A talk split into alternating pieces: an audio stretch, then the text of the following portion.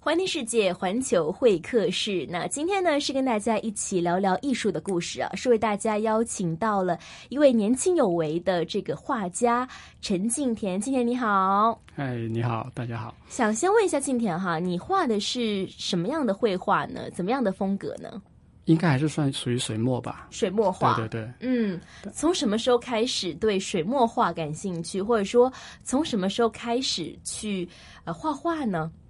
呃，这这个其实是两个问题，嗯因哼，为从什么时候开始画画很早，就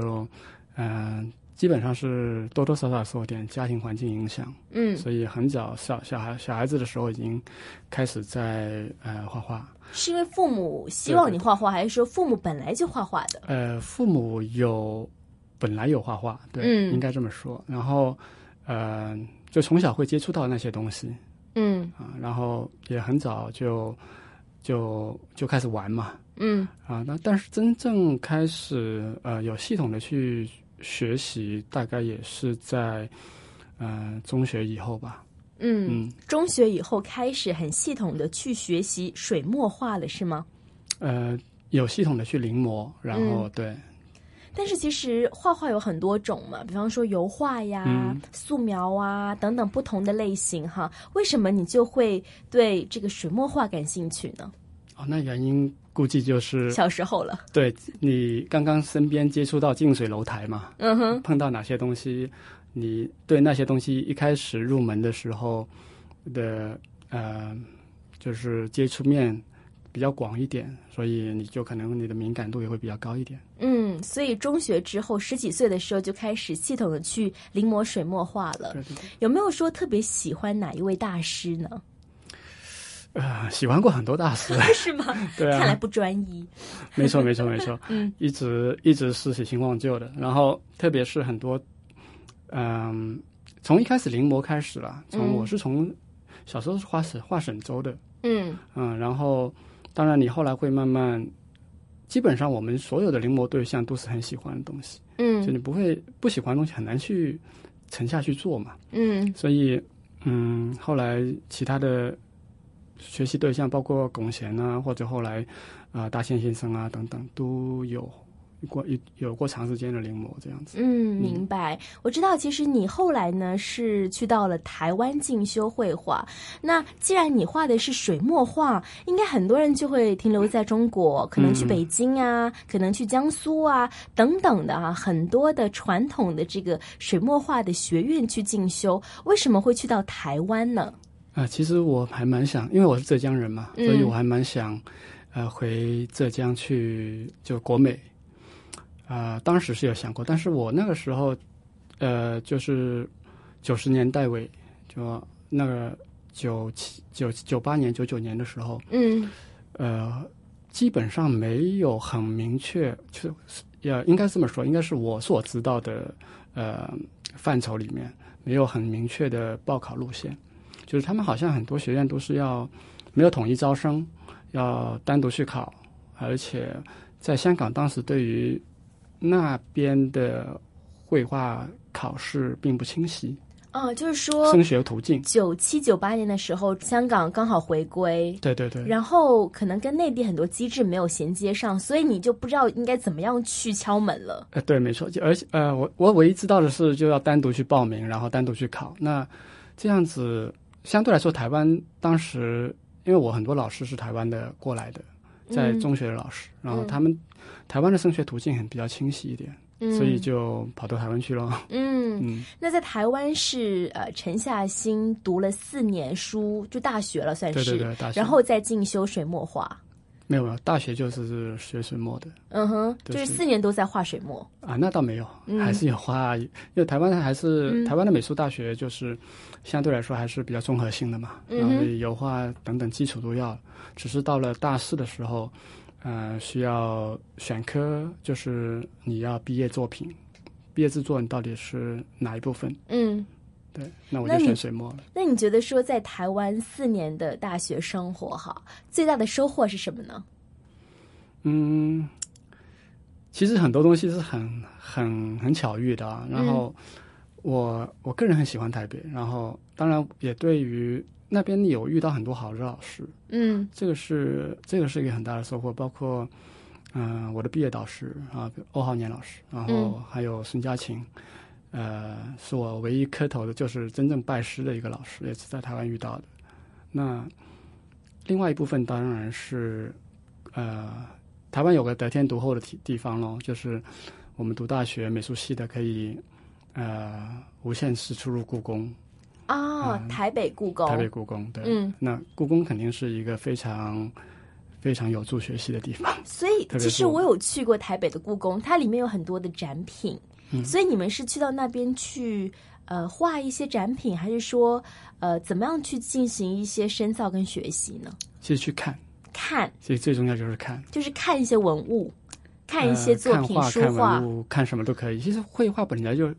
本来就是看的一门艺术嘛，就是观、嗯观看的艺术，所以先先把看这个东西搞定了，那你就。手就会跟上去，永远是眼高手低的事情，哦对 吧？眼高手低还可以用来描绘绘画对哈对。对。那其实这么多年来，听你说，其实有呃钟情于水墨画，可是去到台湾之后呢，有学习过其他的一些的呃绘画的基本功。那这么多年来哈，呃，绘画了多少年呢？如果你自己算一算，这就暴露年龄了，对吧？ 大概有二十年了吧？呃，肯定有，肯定有。啊对对，超过二十年的对这对个绘画生涯啊。那你觉得说，呃，你自己的绘画风格一直有发生一些变化吗？啊，一直在变。嗯，嗯，对，从早期是怎么样的？呃，所有学习，那你还是逃不开临摹嘛。那嗯从临摹阶段开始，我是一直是从我应该学习规学习的过程是很比较完整的，嗯然后，呃，就是从传统的临摹，然后一直到呃到了台北之后，后来有受到台北当地的一些，比如说江兆生嗯啊、江江先生的影响，然后还有一些其他我，所以我一直是传统水墨这一块的。嗯就是呃也偏向于文人画这个系统。那嗯但是到了，其实后来是一直在，后来是明显改变了，就是我去北京，嗯然后在北京，然后后来就出现我现在这个风格系统，就是所谓的沧浪系列。沧，沧浪系列，对对 对，沧海的沧，浪花的浪，没错。嗯，听起来感觉很辽阔的感觉。呃，沧浪系列，嗯对，对的，但是它其实只是一个当时的一个一个状态，嗯嗯，在北京的时候的状态，因为当时，呃，我自己刻了一个章，我很喜欢江江先生的作品，江兆生先生，然后台北的，以前是台北故宫博物院的副院长，嗯他有些作品是，呃，他有一个有一个章，应该这么说，他有一个方章是他刻了一个“门外沧浪”四个字，嗯，然后这个这个句话是出自辛弃疾的，出自辛弃疾呃辛弃疾一对对位对很著名的词诗人，嗯嗯然后我很喜欢这四个字，所以我把这个章重新刻了一次。所以在那个时期那段时间里面的作品，我就全部用这个“门外沧浪”这个章，所以也就变成沧浪系列了。啊，所以说沧浪系列是因为那个章章，对所以去命名的。对，没错，其实我看到后期你很多的绘画作品当中，都出现了一头鹿，嗯，无论是说背景是一些呃，可能说呃很绿油油的，你感觉是一片绿意当中呢，也会出现一头金光闪闪的鹿，嗯，或者说呢，在其他的场景当中，可能也会出现鹿哈。为什么会选择画鹿呢？啊、其实，其实，嗯，我一直是在画山水，嗯所以包括后来的风格，就是，呃，沧浪之后其实有几个风格了，天游等等，一直往下转过来之后，开始觉得，呃，山水山水的面貌有点呃狭隘了，就是风格上有点，当时是有点，嗯、有点问题，然后。就有点瓶颈吧，应该说。然后后来就想说，可可能是不是应该加点其他的动物进去？元素，对，嗯没错。然后，那我其实有选择过很多其他的，尝试过其他元素了。然后后来是鹿，是因为觉得，首先我喜我很喜欢它的安静，路的安静。对对对，因为我的作品基本上都是在寻求一种很静谧的感觉。对，的确是，我觉得看不出来是一位男生画的。不知道有没有其他人说过，就是因为近田的画呢，可能很多听众啊、呃目前看不到你的作品，哎，对但，是我手上是有你的画册的。嗯嗯那之前也看过你一些作品，画的非常的细腻，感觉手法非常的柔和。就是我第一次看的时候，我觉得诶，应该是出自哪一位特别安静、特别灵巧的女生之手 嘛。后来认识静田之后，发现他其实也是一个非常白净的男孩儿。然后，呃，到看你的画啊对红作，觉得很很细腻。嗯，那所以我们说回到路吧，哈，路是给你很安静的感觉，还有呢，当然你其实路是有动的、啊，但是嗯中、中文里面不是有一句说“动若路害”，嗯，就是动的时候，眼睛眼神动的时候，嗯、就是惊动的时候，好像鹿鹿受惊的样子啊，啊。鹿受惊，其实鹿通常跑起来、动起来，通常是它就是受惊了。嗯，所以才我会跑起来。对对对对对，所以鹿大部分时间都很很稳定。那另外一个符号是因为鹿在中国文化里面的符号象征意义其实蛮大的，嗯就是在儒释道里面都可以得到它一些呃文本的解释。嗯所以它就变成了一个，嗯，我觉得很好利用的一个图像。，所以它应该是一个文化符号。你说它在当然是文化符号。在儒释道当中都有一些的解说，对对那可不可以分别跟听众也普及一下 这方面的知识呢？哈，比方说在儒教、道教或者是在释当中，其中的一些的解释是什么？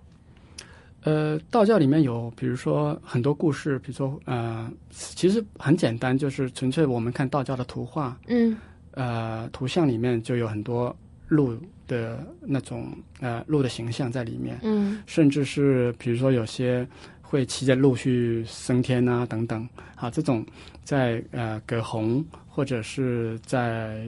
后期的就魏晋，特别是在魏晋时期的道教文化里面常常出现，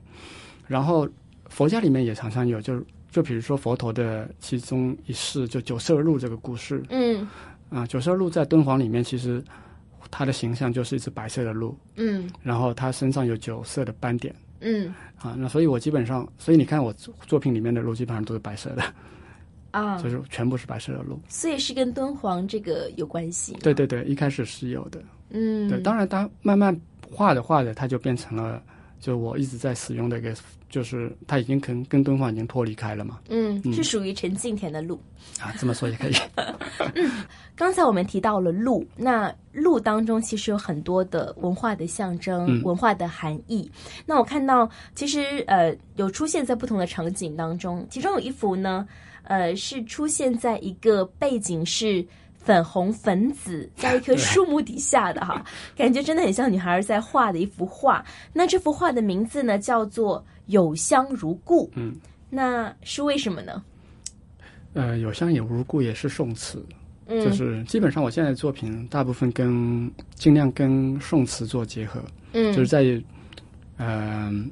在阅读方面，它可以它的联想可以多一层文字的辅助。嗯啊、有香如故基本上就是就是其实就是去你我们常常去日本嘛，日本也会看到很多樱花樱花跟鹿，对，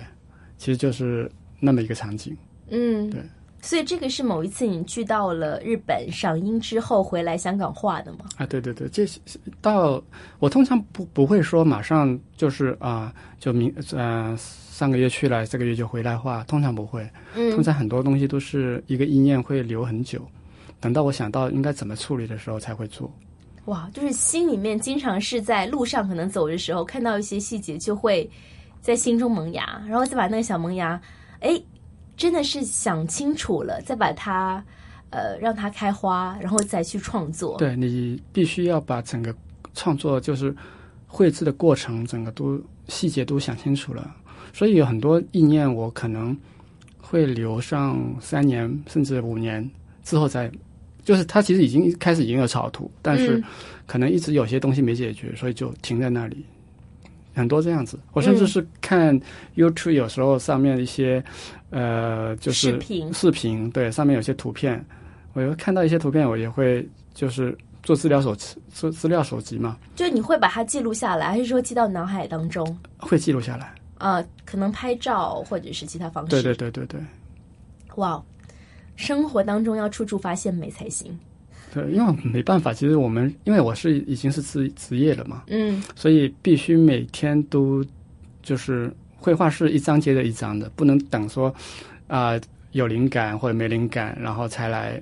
创作，嗯这就是一张完了就一张接下去。嗯，我们刚才聊到你的创作的灵感从何而来，那我看到其实你的很多创作的手法非常的细腻，呃，可不可以跟大家分享一下你创作的时候？比方说，我看到这个“有香如故”，它其实很多的。粉红色、粉紫色，还有白色，像泼墨的感觉，你是怎么样处理的呢？一层一层画吗？还是怎样呢？还是很难描绘？这个比较难，其实就是一层层画，哦，对，一层层积，嗯重复的积，嗯然后嗯、其实其实说所有手法说白了都其实没有多少秘密，嗯， 就是它只是你把它做够了跟做没够而已。嗯，而且你会不会做？对，其实呃，这种手法看一次你都会做的，但是只是、呃、在哪里应该加那个对粉没色，错在哪里应该加那个紫色，在哪里应该留白，啊？这就是每个人他自己的造化了。你已经完全理解了。可是我没有这个造 化，所以我只能访问不同的艺术嗯家。那想问一下静田了哈，刚才我们聊到了你最近创作的一些的嗯、符号，比方说鹿啦，也跟听众是在大气电波当中遥远的描绘了一下你的这个创作。想问一下，今后啊，其实你的创作会是怎么样呢？那呃，创作的方向是什么呢？还是说会不会说继续画鹿呢？嗯，鹿鹿因为比较好卖， 所以好诚实的画对家这，个没办 法，因为说实在，就是我们还是会有这些压力嘛。嗯嗯，所以鹿肯定还会画，但是估计会减少。，因为灵感没那么多了，是吗？呃，倒不是，倒是觉得有点画的有点疲了。嗯，嗯，我看到其实除了鹿之外，你画山水画到现在也有画其他的一些动物，比方说大雁，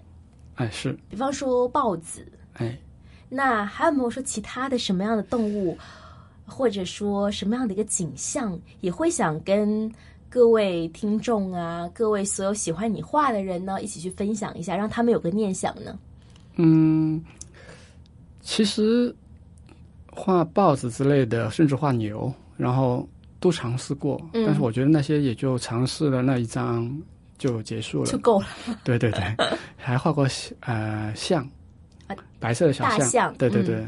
然后，但是这个些应该都已经过了。然嗯后现在，我想往更呃图像剪接的方向我走。很期待你画鱼，哎因为其实 我看到你刚没有才鱼吗？没，因为我刚才看到你有一幅那个溪流上面的那个哦鹿，哦我觉得你画水的感觉特别好，所以我很期待我我自己哈，很期待你说你什么时候可以画一个海洋，对，让你继我有续我也徜纯粹画水。徜徉在这个画的海洋当中。嗯，嗯，希望你以后可以就是考虑一下我的意见。好好的，好的，好的。好，那今天是非常感谢香港年轻的水墨画家陈敬田来到环听世界环球会客室，跟大家一起分享了你的这个绘画的故事。嗯，今天非常感谢你，也期待你今后更多的非常细腻的、非常有个人风格的一些作品。